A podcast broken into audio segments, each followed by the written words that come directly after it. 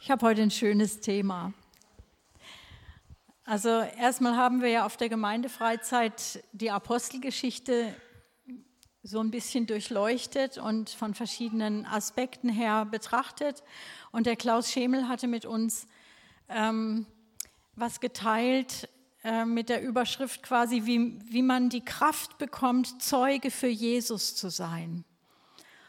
Und ähm, wir haben da wichtige Impulse bekommen und ich möchte noch einen weiteren Aspekt von denen, die er genannt hat, beleuchten. Bei ihm war so der Schwerpunkt auf Heiligung und das, ähm, wie, wie, wie wir eigentlich in diese Kraft kommen, durch den Heiligen Geist natürlich, Zeugen zu sein in dieser Welt, Zeugen von Gott.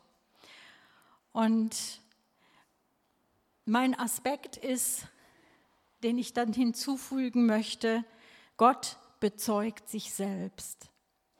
Und das, ich, ich habe Anfang der Woche starke Anfechtungen gehabt und bin durch familiäre Situationen und Diskussionen in,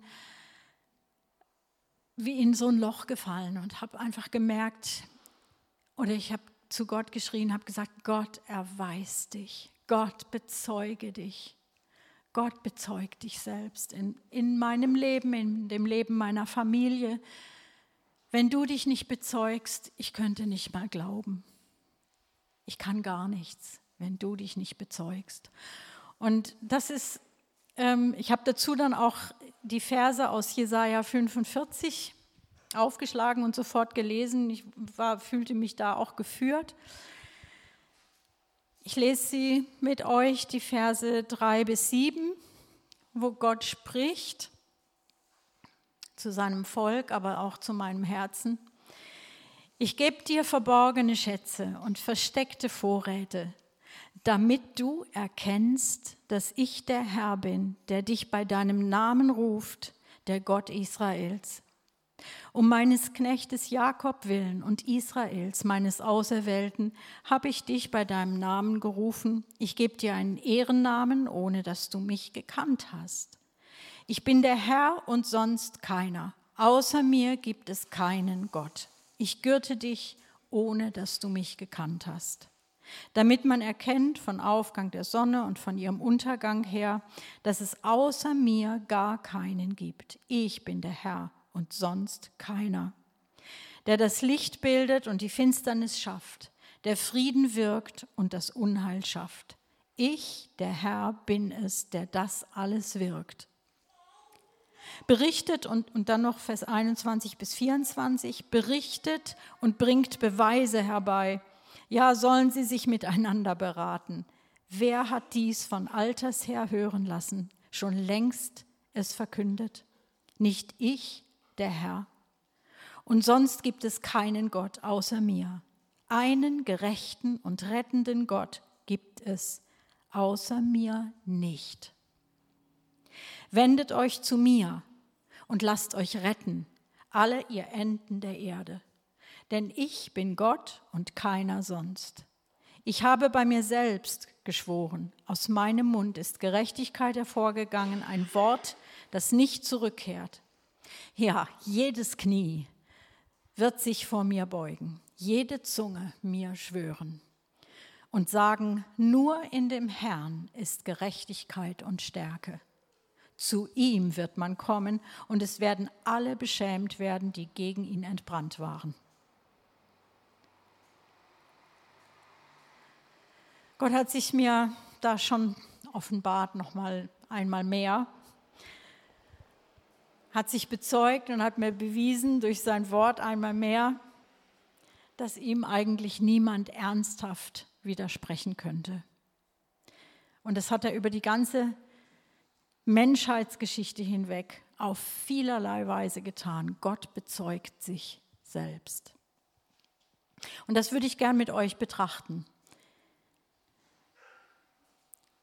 Eben deshalb auch gleich vorneweg diese diese Feststellung, unser Zeugnis von Jesus vor der Welt wird kraftlos und nichtssagend, wenn Gott nicht mitbezeugt. wenn er nicht mitbezeugen würde.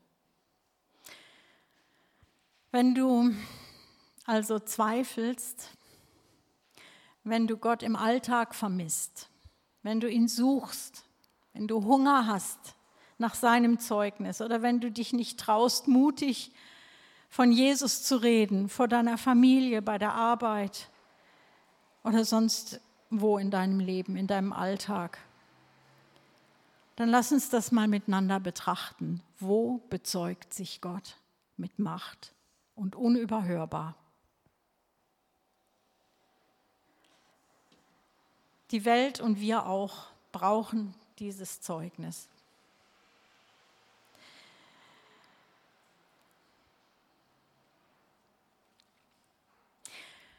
Es fängt an mit der Forderung Gottes, ihm zu glauben. Aber es ist, wie ich nachgeforscht habe und auch selber dann in meinem Leben gemerkt habe, es ist keine große Forderung.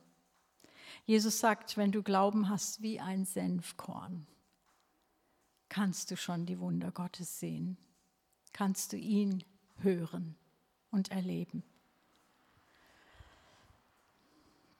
Das ist nur ein Same, ein kleiner Same.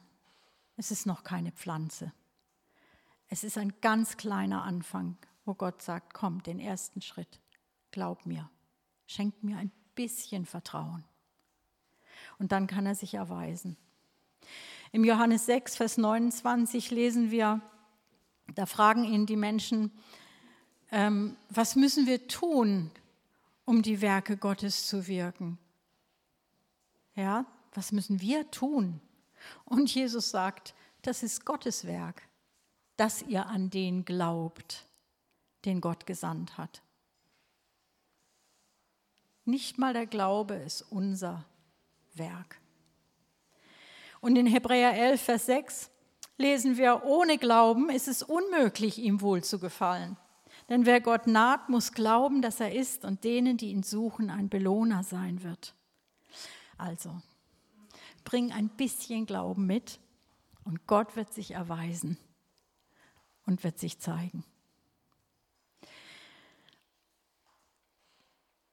Zunächst mal, Gott will sich offenbaren.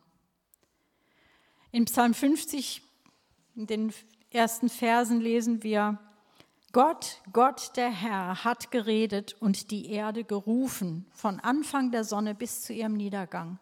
Unser Gott kommt und wird nicht schweigen. Feuer frisst vor ihm her und rings um ihn stürmt es gewaltig. Und die Himmel verkünden seine Gerechtigkeit, dass Gott Richter ist, er selbst. Höre, mein Volk, und ich will reden, Israel, und ich will dich verwarnen. Ich bin Gott, dein Gott.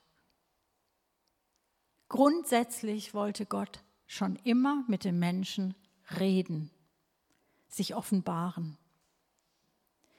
Auch in Psalm 19 können wir wunderbar sehen, dass Gott die Schöpfung gebraucht, um sich auch denen, die nicht lesen und schreiben können, doch zu offenbaren.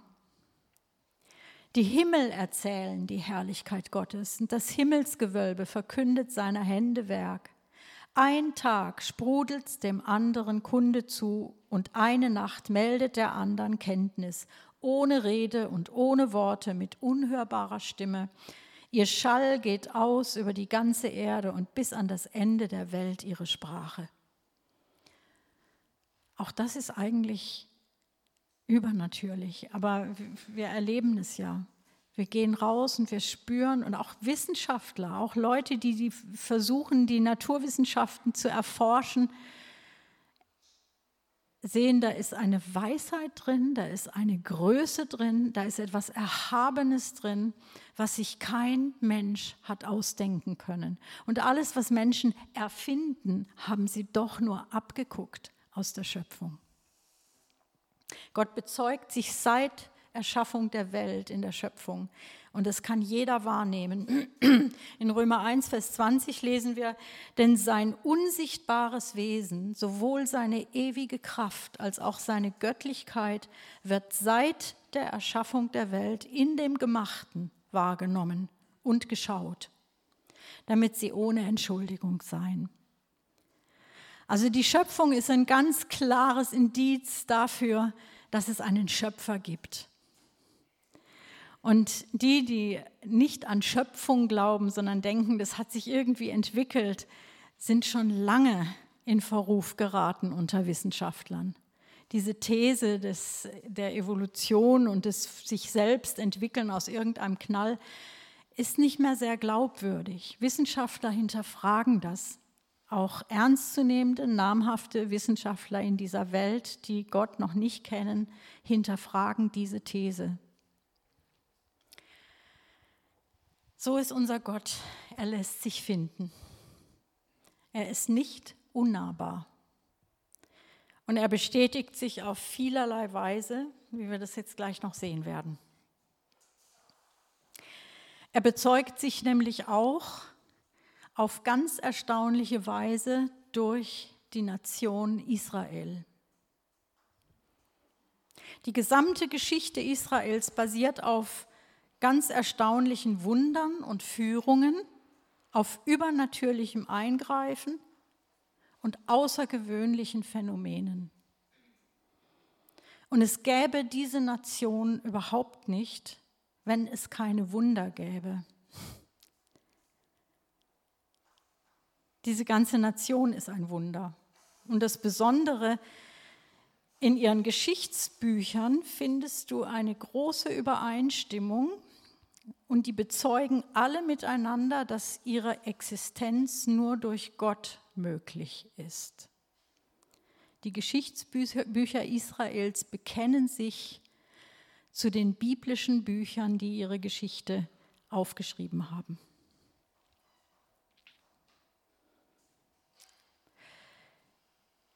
die haben keine anderen Geschichtsbücher als die Tora und die, die biblischen Geschichtsbücher. Und das ist eine unglaubliche Herausforderung für die ganze Welt. Weshalb sie sich auch zu diesem Land bekennen, was sie durch Wunder und nur durch Wunder bekommen haben. Das ist schon herausfordernd. Also wer ihre Daseins, Daseinsberechtigung leugnet, kann dennoch nicht verhindern, dass es dieses Volk gibt. Kein Feind Israels konnte bis heute verhindern, dass es dieses Volk gibt. Und selbst die 2000 Jahre Diaspora, als sie zerstreut waren in die ganze Welt unter alle Nationen, hat nicht verhindern können, dass dieses Volk überlebt hat oder vielleicht aus den Toten auferstanden ist, wie man möchte. Gott wacht darüber, weil er hat noch Pläne mit Israel und er hat Israel seine Versprechen gegeben. So, das ist also ein Faktor, mit dem sich Gott in der ganzen Welt offenbart. Für viele eine Herausforderung oder eine, eine, ein Ärgernis, aber Gott wollte sich durch Israel bezeugen. Ähm, wer mitschreiben möchte, diese ganzen Verse in Psalm 106, den möchte ich jetzt nicht lesen mit euch, der ist etwas länger. Da wird das sehr schön dokumentiert. Da wird so in, in Kurzfassung die Geschichte Israels äh, angeschnitten und ähm, ist ein Lobgesang auf diese unfassbare, übernatürliche Entstehung und Herausrufung und Bewahrung dieses Volkes. So, und natürlich redet Gott auch, also wir hatten jetzt die Schöpfung, wir hatten das Volk Israel, aber er redet natürlich auch, und das sehr gerne, durch sein Buch, durch die Schriften. Alle Schrift von Gott eingegeben ist nützlich. Wir lesen in 2 Timotheus 3, Vers 6. Ich habe es hier nicht aufgeschrieben. Oh, ist das falsch? Nee, das ist falsch. Erst 2. Timotheus? Ist es 1. Timotheus?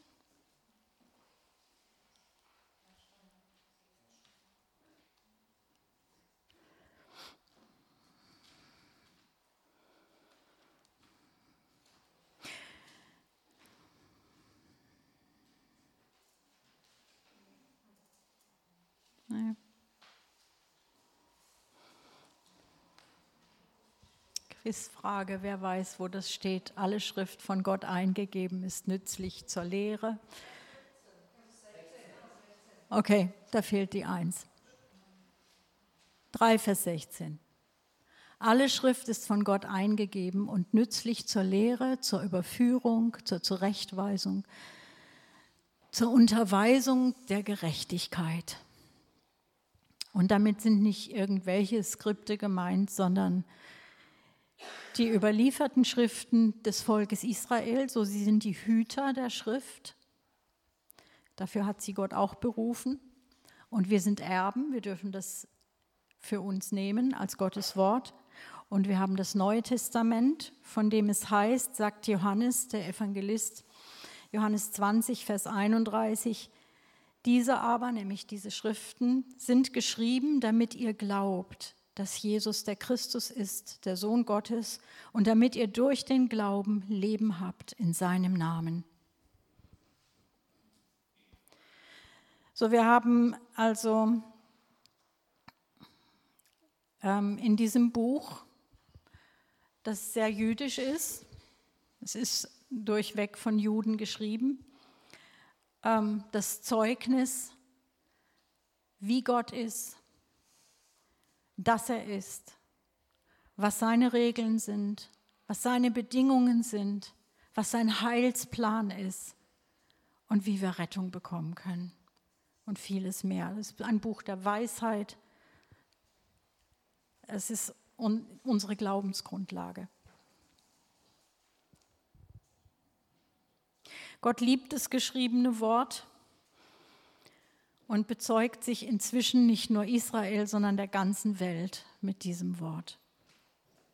Es ist in fast alle Sprachen übersetzt und es konnte nicht verhindert werden, obwohl es viele Feinde dieses Buches gibt, es konnte nicht verhindert werden, dass es sich weiter ausgebreitet hat und es gibt inzwischen mehr Exemplare als Leser. Leider. Und die Zahl vergrößert sich immer mehr. Das Wort Gottes breitet sich immer noch immer mehr aus. Und Gott hat sehr großes Interesse an dieser Verbreitung. Also er bezeugt sich durch die Schriften. Und ganz wichtig, natürlich redet Gott vor allem durch seinen Sohn. Ein weiterer Offenbarungsfaktor. Da lesen wir im Hebräer 1, 1 bis 3, nachdem Gott vielfältig und auf vielerlei Weise ehemals zu den Vätern geredet hat in den Propheten, das sind ja die Schriften, hat er am Ende dieser Tage zu uns geredet im Sohn, den er zum Erben aller Dinge eingesetzt hat, durch den er auch die Welten gemacht hat. Er der Ausstrahlung seiner Herrlichkeit und Abdruck seines Wesens ist und alle Dinge durch das Wort seiner Macht trägt. Ich finde das so grandios. Jesus ist die Ausstrahlung der Herrlichkeit Gottes. Durch ihn sehen wir die Herrlichkeit Gottes und er ist der Abdruck des Wesens Gottes. So, wir schauen Jesus an und wir sehen den Vater. Das hat Jesus auch mehrfach gesagt. Wer den Sohn sieht, der sieht den Vater. So, wenn wir wissen wollen, wer Gott ist, wie sein Herz ist, wie er ist, schauen wir Jesus an. Schauen wir sein Leben an. Hören wir uns seine Worte an. Und verinnerlichen das. Dann wissen wir, wie Gott ist. Dann gucken wir uns das Leben von Jesus an und dass er sein Leben als Schuldopfer gab für uns. Und dann wissen wir, dass Gott retten will.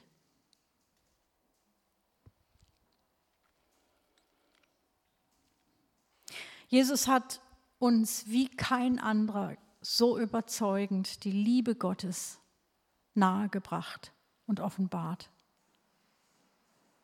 Und er hat es uns leicht gemacht, in den Himmel zu kommen, indem er sagte, wer glaubt, wird gerettet. Und wer den Namen des Herrn anrufen wird, wird gerettet.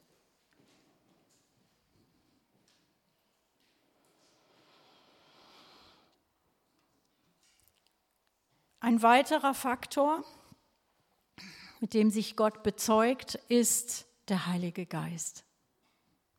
Ja, der Vater, der Sohn und der Heilige Geist. Und gleich fällt uns natürlich der Vers aus Römer 8 ein.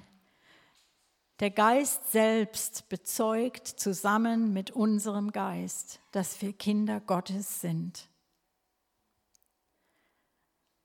Es ist es ist so, ein, so eine Liebe Gottes, ja, so eine Liebe, dass er uns seinen Geist gibt. Dass wir dieses Zeugnis in uns drin haben. Und bei allen Stürmen, durch die wir gehen und alle Widersprüche, durch die wir müssen, sein Geist bezeugt, dass Gott für uns ist. Und ähm, Gestern sagte mir dann noch eine Freundin, mit der ich mich darüber unterhielt, ja, und in Johannes 10, Vers 27 steht, meine Schafe hören meine Stimme und ich kenne sie und sie folgen mir. So das Zeugnis Gottes, jedes Schaf, jeder, der ein Schaf von dem Hirten Jesus ist, der kennt seine Stimme, der versteht, der hört, es, es erreicht ihn Manchmal hören wir nicht ganz gut, weil, wir, weil die anderen Stimmen sehr laut sind aus der Welt. Aber wir haben, wenn wir den Heiligen Geist haben, wenn wir zu seinen Schafen gehören, dann haben wir diese Antenne, dass wir verstehen, wenn er ruft.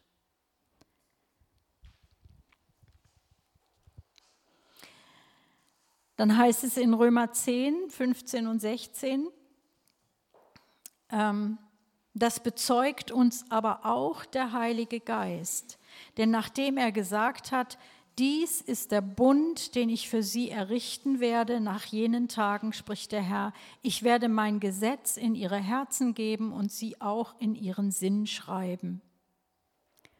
Also durch den Heiligen Geist, das ist auch wieder ein Zitat übrigens aus dem äh, Propheten Jesaja, das nimmt der Hebräer da auf, durch den Heiligen Geist haben wir dieses Zeugnis in uns und können eben auch, selbst bei Lebensgefahr, bei Widerständen und Problemen, am Glauben festhalten.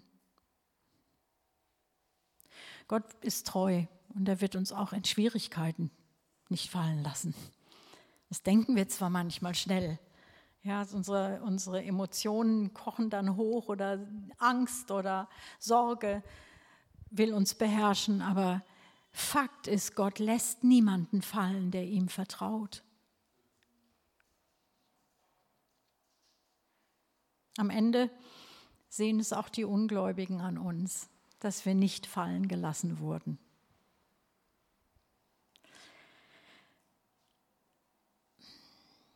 Im 1. Johannes 5, 9 bis 11 ist nochmal von diesem Zeugnis die Rede. Wenn wir schon das Zeugnis der Menschen annehmen, das Zeugnis Gottes ist größer. Das Zeugnis Gottes ist größer. Denn dies ist das Zeugnis Gottes, dass er über seinen Sohn Zeugnis abgelegt hat. Wer an den Sohn glaubt, hat das Zeugnis in sich. Wer Gott nicht glaubt, hat ihn zum Lügner gemacht, weil er nicht an das Zeugnis geglaubt hat, das Gott über seinen Sohn bezeugt hat. Und dies ist das Zeugnis, dass Gott uns ewiges Leben gegeben hat. Und dieses Leben ist in seinem Sohn. Und deshalb können wir auch so aus vollem Herzen singen, Jesus, komm bald, ja. oder wir sehnen uns nach dem Reich Gottes, dass es erscheint, dass es sichtbar wird. Wir sind sicher, er wird kommen. Und diese Gewissheit schenkt allein der Heilige Geist.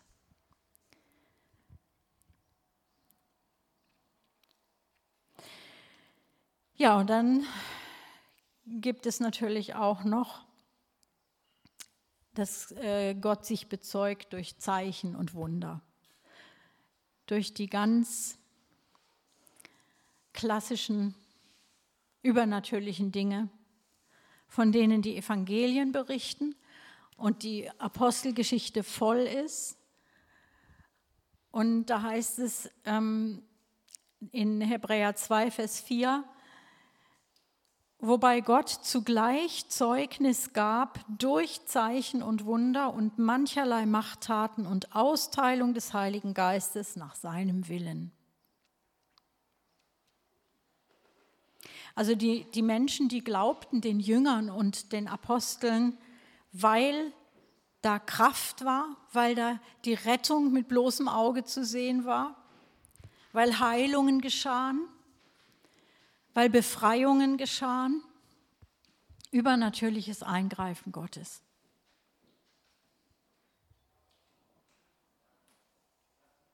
Und sie erkannten aufgrund dieser Zeichen und Wunder, Gott ist real. Er ist nicht ein theoretisches Objekt von Religion, sondern er ist real, er ist ein Ansprechpartner, ich kann mit ihm kommunizieren, er kommuniziert mit mir und er will Rettung, er will Heilung, er will Wiederherstellung. Er gibt, er schenkt uns das wieder, was, was uns geraubt wurde. Er ist für unsere Wiederherstellung.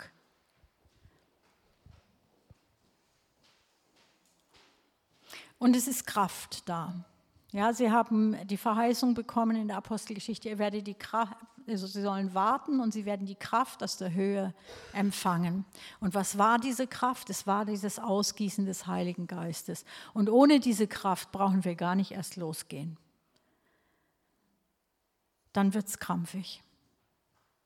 Und deshalb ist es so wichtig, dass wir, dass wir dieses Warten auf den Herrn dass wir daran festhalten und sagen, Herr, ich brauche deine Kraft, ohne deine Kraft mache ich nichts. Und dann den ersten Schritt zu tun, diesen Glaubensschritt aufs Wasser und es trägt. Dass du dich nicht finanziell immer nur absicherst und dann kommen Zeiten, wo das nicht mehr geht. Ist greifbar nahe geworden, ja. Auf einmal wird alles teuer, und du denkst, oh, reichen meine Ersparnisse gar nicht, wenn das so weitergeht. Und andere, die haben alles verlassen müssen, weil ihr Umfeld sich drastisch verändert hat durch Krieg oder auch durch Naturkatastrophen. Sollte da Gottes Wort nicht mehr zutreffen, dass er Versorger ist?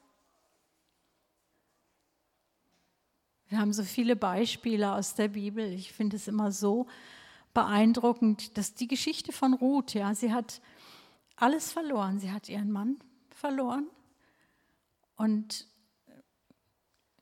sie, sie wollte, aber sie hatte eben ihre Schwiegermutter und wusste, diese Schwiegermutter hatte auch ihren Mann verloren und es war irgendwie eine ziemlich traurige, depressive Situation und sie war bereit für ein neues Leben. Und dann hat sie alles auf Gott gesetzt, auf diesen Gott Israels und hat alles verlassen, ihre Heimat verlassen, ihr Elternhaus verlassen, weil die Naomi sagte zu ihr, na geh doch zu deinem äh, dein Vaterhaus zurück und du wirst noch einen anderen Mann finden.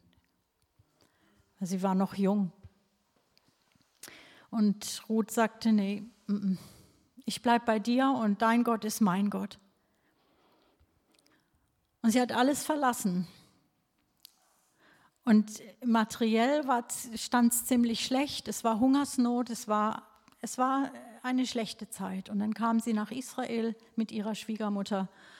Und Gott hat für alles gesorgt, auf übernatürliche Weise. Das ist eine wunderschöne Geschichte. Die macht Mut. Er sieht in unsere verborgenen Situationen, wo unsere Rechnungen nicht mehr aufgehen. Da sieht Gott rein. Er kennt uns. Er weiß genau, was für Gedanken wir haben. Und er kennt unsere Unmöglichkeiten, unsere Grenzen, für die kein Anwalt und auch kein Wissenschaftler irgendeine Lösung hat. Für, für diese Grenzen, die, wo die Regierenden davor stehen und sagen, da müssen wir uns jetzt was einfallen lassen, aber wir haben keine Lösung. Es gibt so viele Missstände und manchmal sind wir betroffen davon. Aber dann sollten wir anfangen, Gott zu vertrauen, ein bisschen vertrauen. Wie ein Senfkorn. Das reicht schon.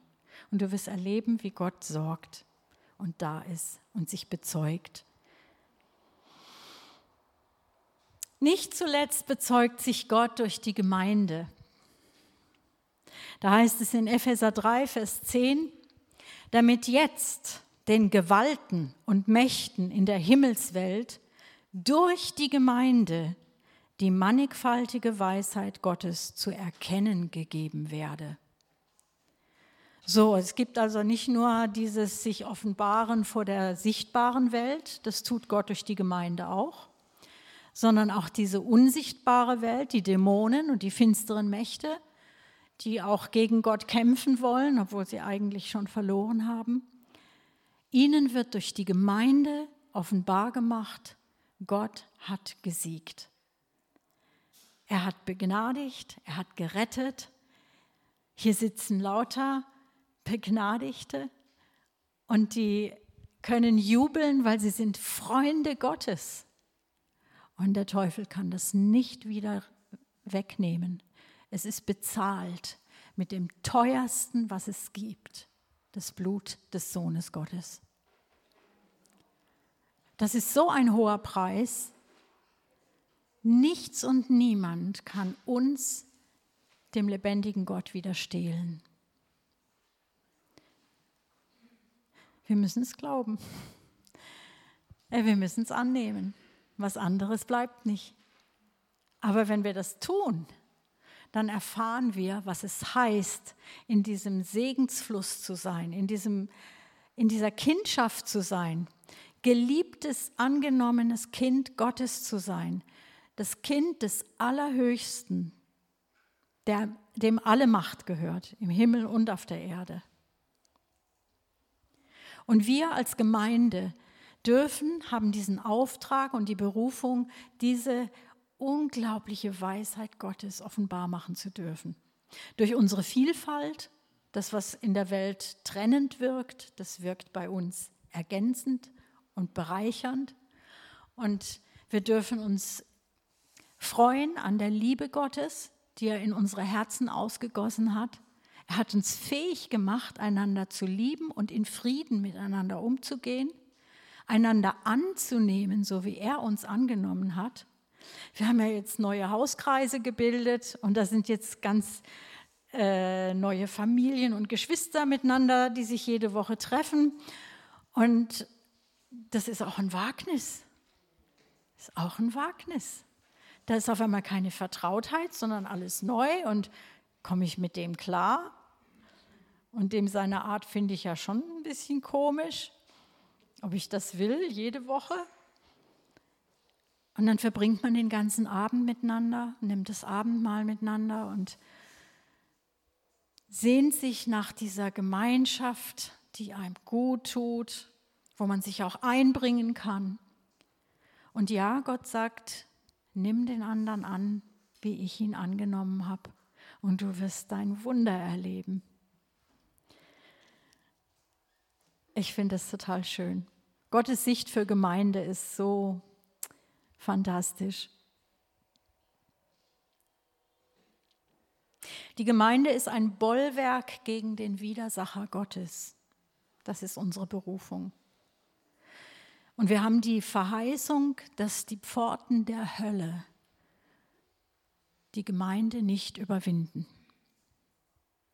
Am Ende ist die Gemeinde die Braut, die überwunden hat mit dem Lamm, zusammen. Also er bezeugt sich durch die Gemeinde. Wir können auch in, in den Briefen von Paulus das immer wieder sehen, gerade im Korintherbrief, wo er über die Gaben spricht, über die Vielfalt der, der Befähigungen, die sein Geist austeilt. Ähm, es ist schon ein großer Reichtum. Und wenn wir an unsere menschlichen Grenzen kommen in der Gemeinschaft, dann können wir wirklich darauf setzen, Gott hat doch seinen Geist gegeben und da macht er, da macht er ein Zusammenspiel möglich, wie es in der Welt nicht möglich wäre. Wir können uns ergänzen, wir können uns bereichern, wir können uns segnen einander. Gott gibt uns Eindrücke füreinander. Was für ein Komfort, was für eine Gemeinschaft, was für eine Offenbarung Gottes in unserer Mitte. Nehmen wir das wahr? Wir sollten, wir sollten das wahrnehmen. Wir sehen also, Gott redet gern. Er redet auf vielfältige Weise und er erweist sich als starker und lebendiger Gott. Und deshalb sagt Jesus auch in Matthäus 28, ganz am Ende, 18 bis 20, und Jesus trat zu ihnen und redete mit ihnen und sprach, mir ist gegeben alle Macht im Himmel und auf Erden. Geht nun hin und macht alle Nationen zu Jüngern und tauft sie auf den Namen des Vaters und des Sohnes und des Heiligen Geistes und lehrt sie alles zu bewahren, was ich euch geboten habe. Und siehe, ich bin bei euch alle Tage bis zur Vollendung des Zeitalters. Er bestätigt sich selbst durch seine spürbare Gegenwart und durch die Gemeinschaft, die wir mit ihm haben können. Und wir können sein Wort prüfen und müssen feststellen, wenn wir es glaubend annehmen, dann erfüllt es sich und es wirkt Wunder unter uns, die ein Mensch nicht machen kann. Wir leben in einer zeitlichen Welt, in einer vergänglichen Welt, endliche Welt. Das ist diese natürliche, sichtbare Welt um uns herum. Aber wir glauben an den unsichtbaren, übernatürlichen, ewigen und allmächtigen Gott. Und er hat uns dazu bestimmt, dass wir sein Reich in diese Welt bringen. In diese sichtbare Welt. An uns wird man erkennen, dass wir Jesu Jünger sind. An uns wird man, so wie man an Jesus den Vater erkannte, an uns wird man auch den Vater und auch Jesus erkennen. Lass uns darin leben. Wir können alle noch wachsen darin. In Lukas 10, Vers 21 war ich überrascht, als ich das nochmal so las. Da heißt es, in dieser Stunde jubelte Jesus im Geist und sprach, ich preise dich, Vater, Herr des Himmels und der Erde, dass du dies vor Weisen und Verständigen verborgen hast und hast es Unmündigen offenbart. Ja, Vater, denn so war es wohlgefällig vor dir. Um Gott sehen und hören zu können, um sein Zeugnis, was er von sich selbst in diese Welt auf vielfältige Weise reingibt, um das wahrnehmen zu können, brauchen wir nichts anderes als ein bisschen Glauben. Wir müssen nicht klug sein, wir müssen nicht belesen sein, wir müssen nicht eine religiöse Erziehung oder gläubige Eltern gehabt haben, wir müssen keine Wunder erlebt haben. Ein bisschen Glaube. Und Gott kann sich offenbaren. Und dann wird der Glaube wachsen. Aber die Saat, der Anfang, der erste Schritt, den hat Jesus für uns erwirkt. Vater, ich danke dir, dass du, dass du uns dieses, dieses Geschenk gemacht hast, dass wir deinen Geist haben, dass der Geist mit unserem Geist bezeugt, dass wir deine Kinder sind.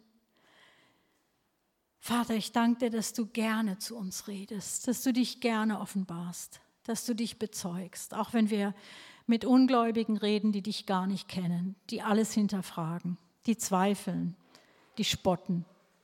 Danke, dass du dich in uns bezeugst und du hast den längeren Atem. Vater, ich danke dir, dass wir uns in dir sicher wissen dürfen, egal ob es stürmt oder was auch immer geschieht. Danke, dass du unser Halt bist, du bist unser Schutz, du bist unsere Rechtfertigung. Und Vater, so bete ich, dass du uns die Augen noch mehr öffnest für all diese vielfältige Weise, wie du dich offenbarst und dass du der Welt die Augen dafür öffnest. Und dass wir dich wirklich auch repräsentieren dürfen und die Gemeinde ja einfach deine Herrlichkeit bekommt, deinen Glanz, dass wir wachsen in diese, in diese Reife hinein, auch mit dem, was du heute Morgen zu uns geredet hast als Gemeinde. Herr, wir wollen darin wachsen. Wir wollen darin wachsen. Und wir danken dir für dein Reden. Amen.